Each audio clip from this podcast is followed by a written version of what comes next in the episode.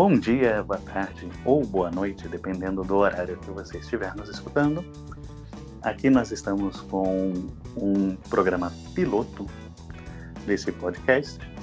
Eu sou Fabrício Marvila, sou brasileiro do Rio, mas não estou no Rio agora, moro em Lima.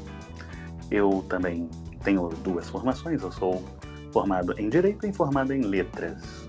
Eu dou aula em universidades, tanto falando sobre o Brasil, né, falando sobre a língua, também falando sobre direito. E como nas aulas que eu dava sobre o Brasil, né, principalmente sobre língua também, alguns alunos queriam saber um pouco mais, gostariam de saber um pouco mais do Brasil, mas não essa visão estereotipada. Daí surgiu a ideia do programa. Então, o objetivo desse programa é apresentar um Brasil para as pessoas que tenham interesse, principalmente para o público latino-americano, e que não queira ser uma visão estereotipada. Esse é o objetivo do podcast. E, para isso, aqui também temos uma segunda apresentadora. É, Gabriela, pode se apresentar? Sim, Bom dia, boa tarde ou boa noite. Meu nome é Gabriela Barbosa. Eu sou do Rio de Janeiro, resido no Rio de Janeiro mesmo, na capital, Brasil. Sou professora de língua portuguesa e de língua inglesa de redes públicas, Prefeitura do Rio e Estado do Rio. Leciono no ensino fundamental e no ensino médio. Além disso, sou graduada em Língua, em Letras Português e Inglês pela Universidade do Estado do Rio, a UERJ. Sou pós-graduada, sou pós-graduada em Jornalismo Cultural pela mesma instituição e mestre em Estudos da Linguagem pela Pontifícia Universidade Católica do Rio, a PUC. Muito bem.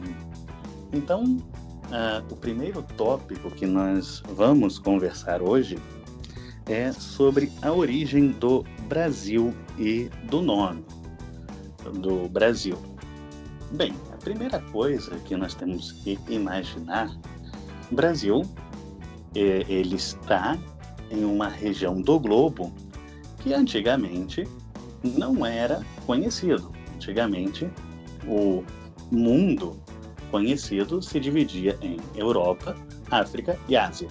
Então, o Brasil ele passa a ser conhecido, se dá o nome de descobrimento, mas talvez não seja o nome apropriado, quando os portugueses chegam ao Brasil e dão esse nome. Não é o primeiro nome que se dá, mas o nome Brasil ele vem de uma planta, o pau-brasil um pau, né, uma árvore, que recebe esse nome Brasil porque a tinta extraída dessa planta tinha cor de brasa, por isso Brasil. Né? E, como eu disse, não foi o primeiro nome. Tiveram outros nomes, como é, Terra de Vera Cruz, por exemplo. Né? Perdão, Ilha de Vera Cruz. E depois, Terra de Santa Cruz. É verdade.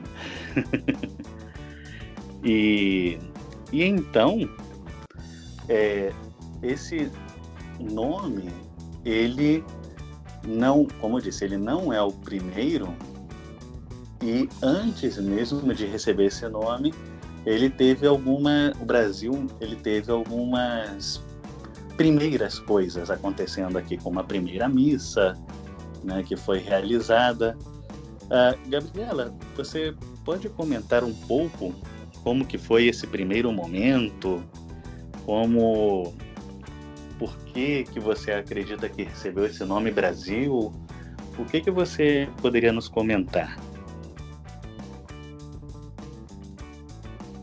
Bom, de fato, como você mesmo mencionou aí, tem a ver com a árvore pau-brasil, né, que de onde era extraída uma tinta, né, e acabamos é, nos tornando um local em que os portugueses começaram a, digamos assim, né, roubar, né, há quem diga outros termos, né, mas vamos lá, né, nada contra os portugueses atualmente, mas os de antigamente roubavam, né, esta riqueza do solo brasileiro.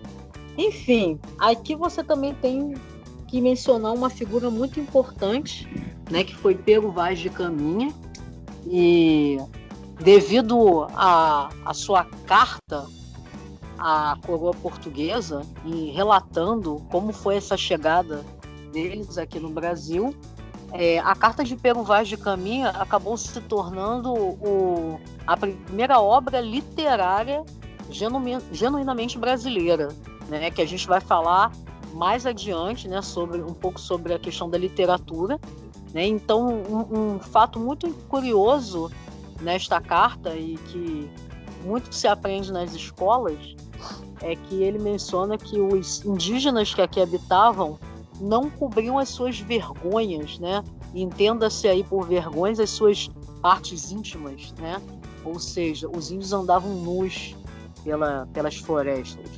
E outra coisa também muito importante e que vem a ser um, um marco e uma simbologia muito importante, inclusive na nossa economia atual, é quando o Peru Vaz de Caminha menciona que aqui em se plantando tudo dá, né?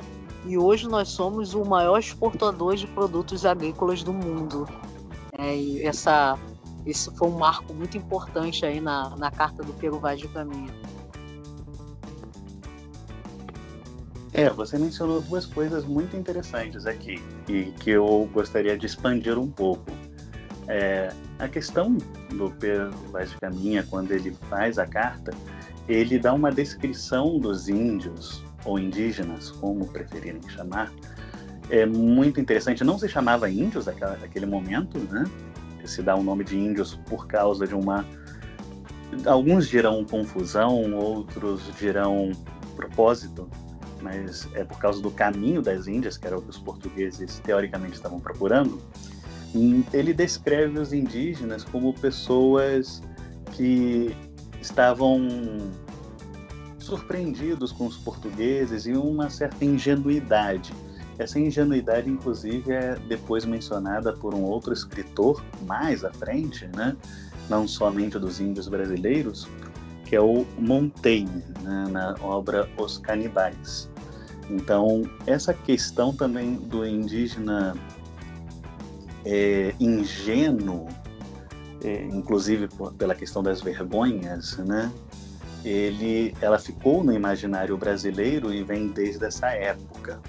Inclusive, a, a, a tradicional é, imagem do escambo, né, em que o, o português ele dava, por exemplo, um espelho né, ao indígena e ele retornava com outra coisa de valor que ele tinha na época.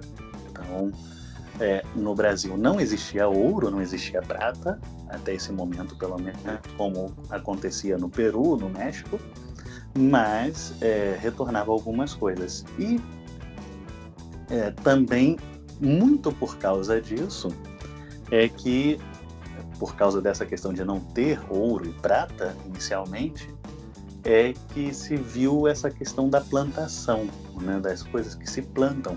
Porque se não tem ouro, não tem prata.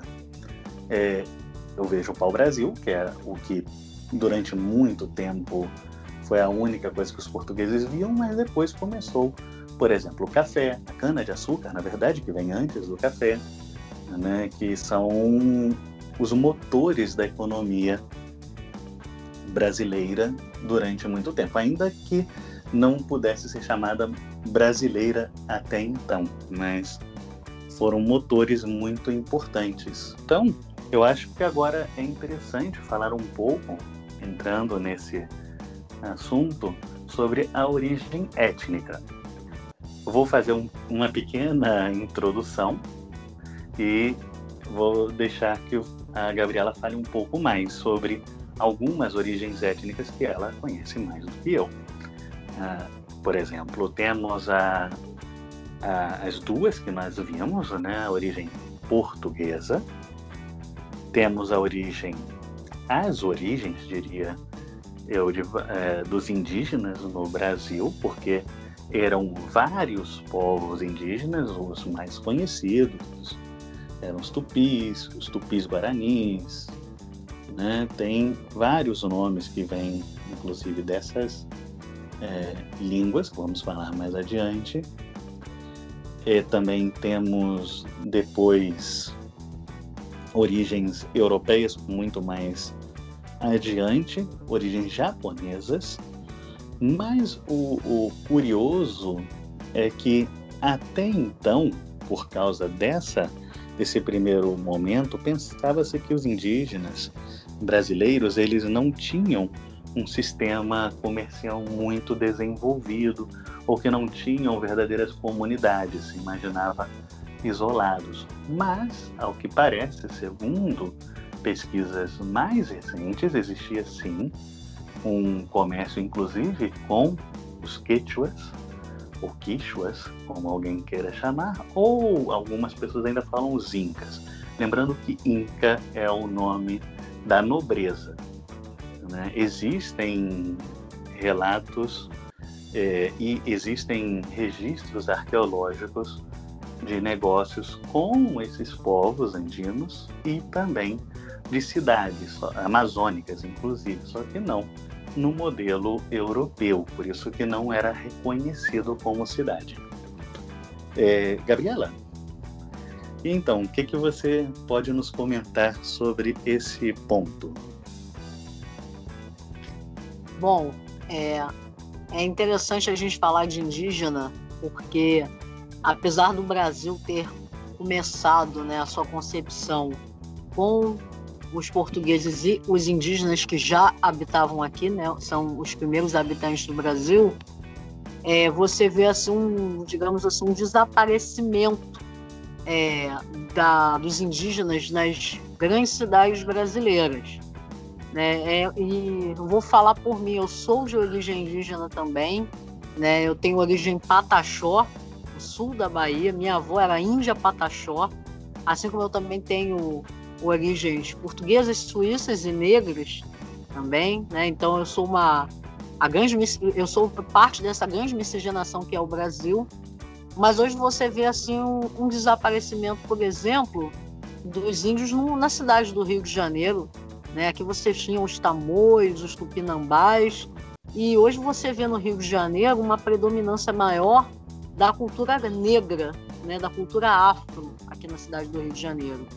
Né? Hoje você vê uma predominância maior do elemento indígena mais forte no, na região norte do Brasil, né? estados como Pará, Amazonas, Roraima, Rondônia, Amapá. Né? Você também vê muito forte no sul do Brasil, né? principalmente a presença dos caigangues, e, e são pessoas assim que pouco se falam né, sobre esses indígenas caigangues, é, e também sobre os guaranis, principalmente na região dos Pampas Gaúchos, mas não somente nessas regiões fronteiriças com o Paraguai, com a Bolívia ou com a Argentina. É, a gente vê a presença deles em cidades como Florianópolis, como Porto Alegre, né, capitais de Santa Catarina e Rio Grande do Sul, respectivamente. Né? Então, existe um desaparecimento das de, dos indígenas nas grandes cidades, como Rio de Janeiro e São Paulo. Mas até mesmo na capital do Brasil, Brasília, você vê uma presença indígena forte, né? Esse é o grande contraste. Você vê Brasília, né, que é uma, uma cidade que foi planejada, é uma cidade relativamente recente, tem 60 anos, né, vai fazer 61 anos em abril desse ano, mas ela é uma cidade que você tem pessoas do mundo inteiro, principalmente pessoas que vão trabalhar nas embaixadas, mas você também vê ali a essência do Brasil, que é o indígena, né? E também vamos a, ali adentrar um pouco a questão do, do negro, né? Na, no, os negros começaram a vir para o Brasil para serem feitos de mão de obra escrava e hoje você vê essa presença do negro em todo o território nacional. Existe um, digamos assim, uma, um mito de que não existe negros no sul do Brasil, mas há muitos, muitos mesmos, e até no século XXI, quando teve uma imigração muito forte dos haitianos, é, muitos foram para Santa Catarina, né, para o interior, para trabalhar em fábricas de produtos de alimentos, e muitos também foram para a cidade de Caxias do Sul, né, que é, é uma das principais cidades do estado do Rio Grande do Sul. Então, é, você vê que até mesmo no século XXI, o Brasil continua aí tendo sua formação étnica e cultural transformada.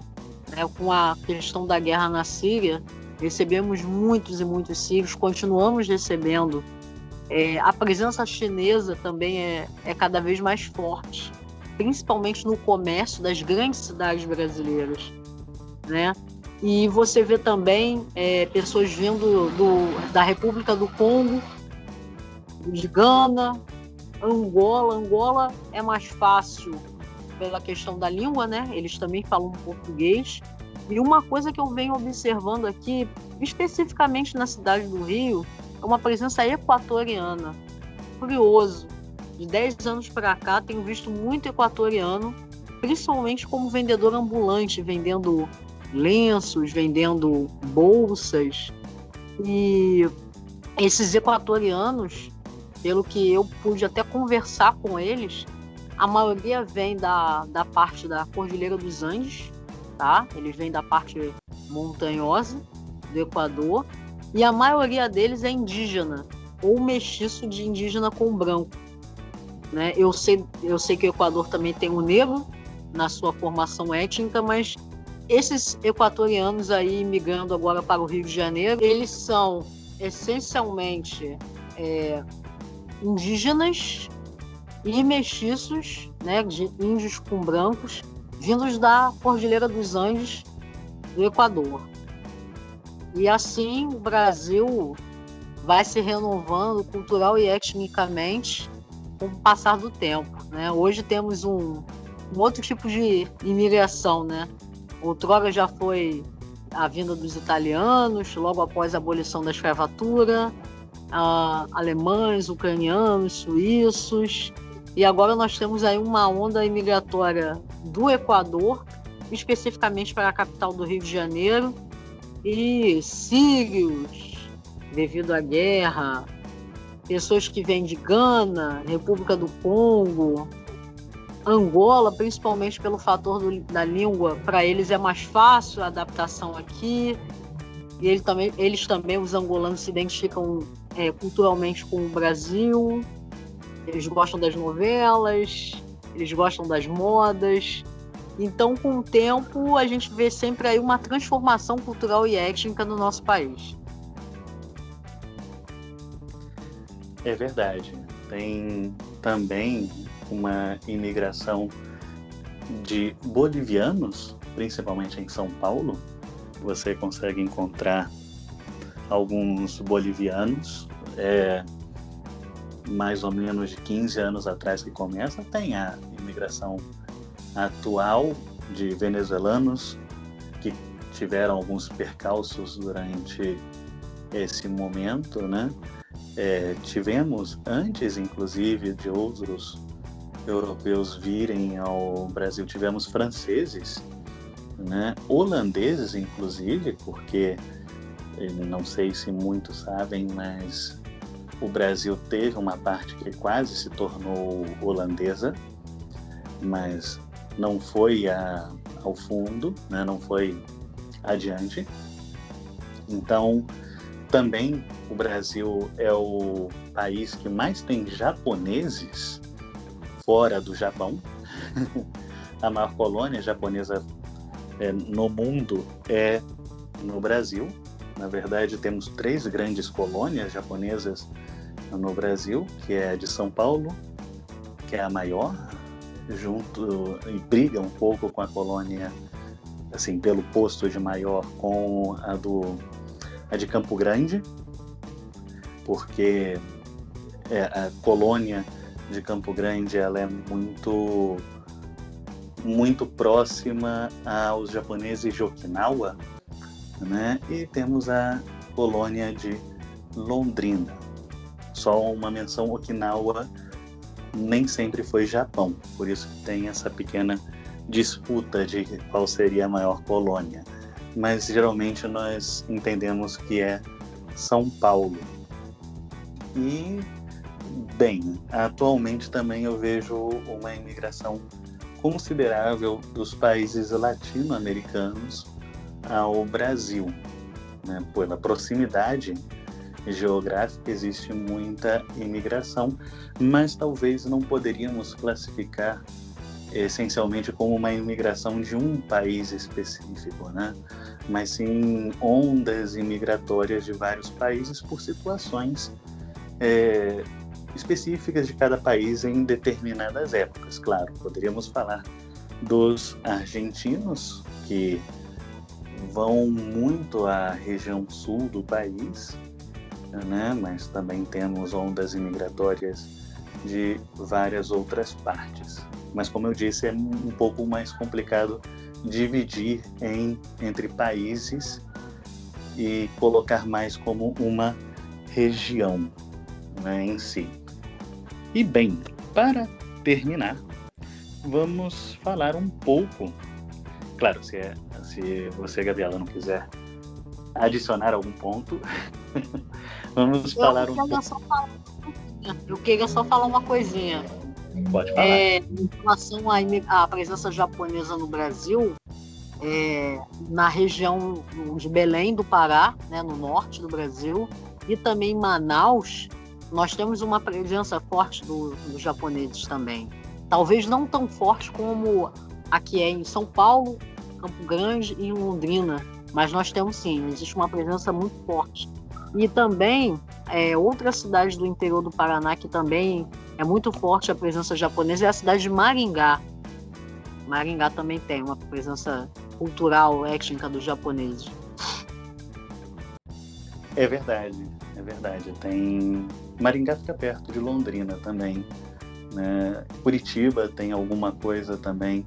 E o que me fez lembrar, já que você falou da parte mais de cima do Brasil, que durante a época da borracha no Brasil também teve uma presença americana por causa do lugar que naquele momento era batizado de Fordlândia. que foi um, uma região toda feita para a extração da borracha e produção para a empresa americana Ford, daí que vem o nome Fordlândia. Bem, como último ponto, vamos falar sobre língua e línguas brasileiras. Né?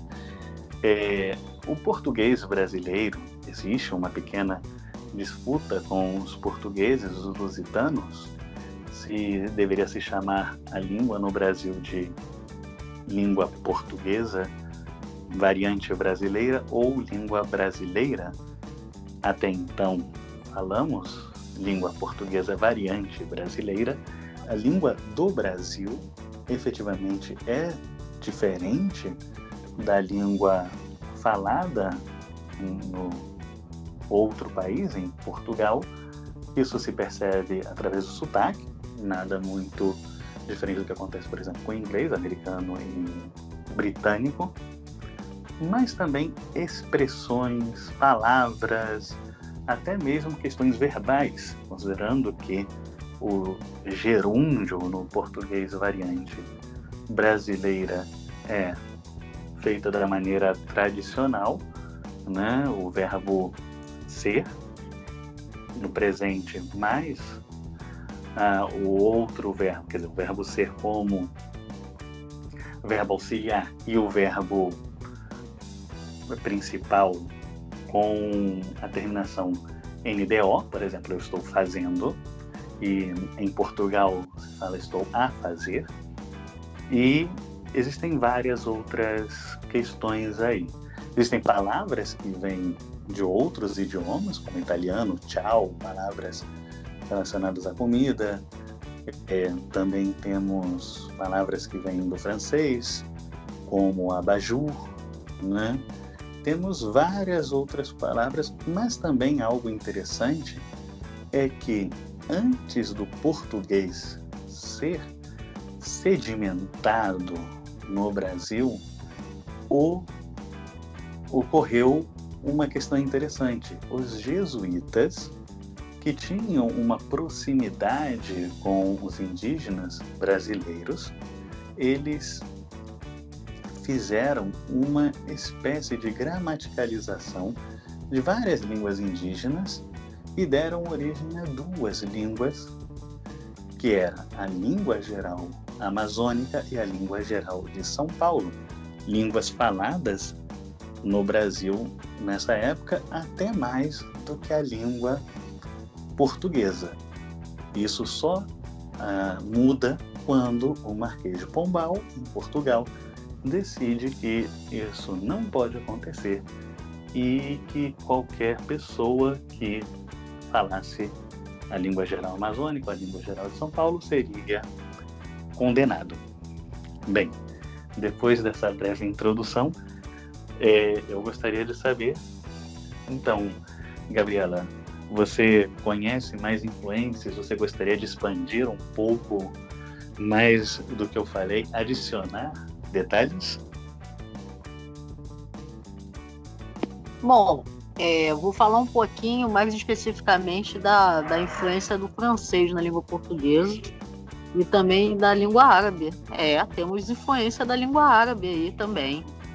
Palavras principalmente iniciadas pela sílaba al, al, almofada, alfazema, alface, é, são de influências árabes, tá? Porque, enfim, os árabes, né, os mouros, eles dominaram a Península Ibérica por tantos anos e a influência do árabe foi deixada no português de Portugal e que veio até nós.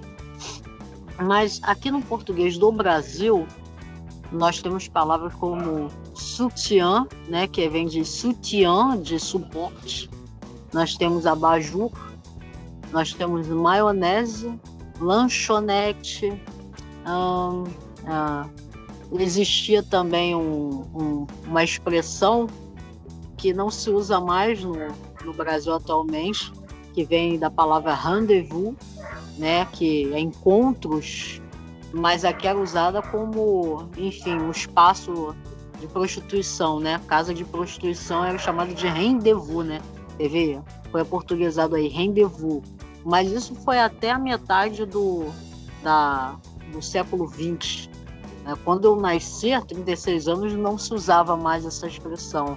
Mas muitas aí foram aportuguesadas, como eu citei. Sutiã, abajur, maionese, lanchonete. Essas foram as que me vieram agora à mente. Mas existem muitas outras palavras de origem francesa no, no nosso vocabulário do português do Brasil. Ah, também temos é, influências do, do, das línguas africanas, como o Banto e o Yorubá. Né? A palavra caçula, significa irmão mais novo, chupeta. Né? Como que é chupeta em espanhol, Fabrício?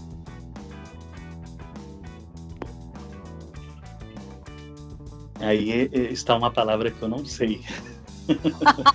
não se fala em mas, espanhol. É, mas chupeta é de origem afro.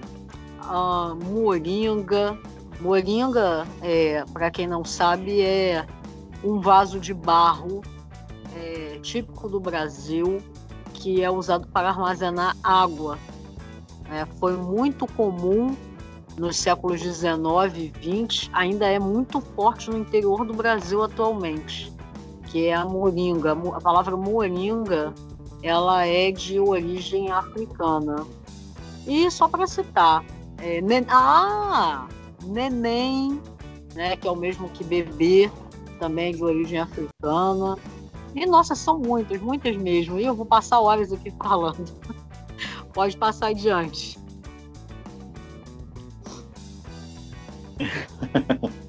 Sim, existem muitas palavras de origem, de várias origens. E temos palavras também usadas no português de origens indígenas.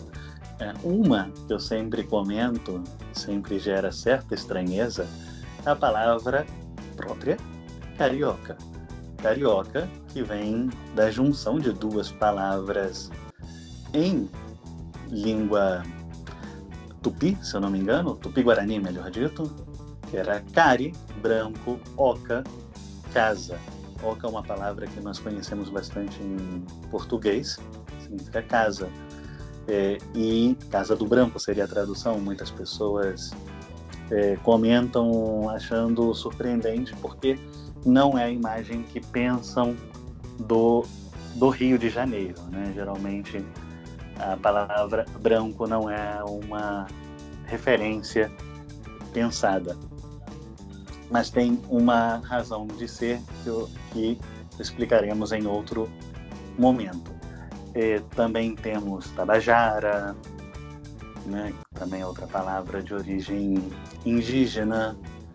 Temos mandioca também, né, aí vai depender da região do país, porque essa mesma palavra tem outras duas versões, por assim dizer.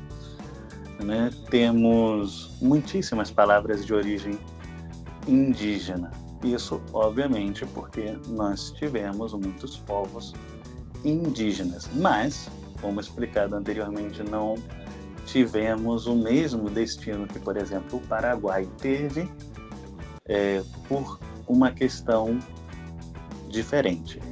Paraguai ele fala hoje em dia é, duas línguas por uma outra razão que não aconteceu no Brasil e também não é o mesmo que acontece, por exemplo, no Peru, onde ainda existem falantes ativos de é, Quechua.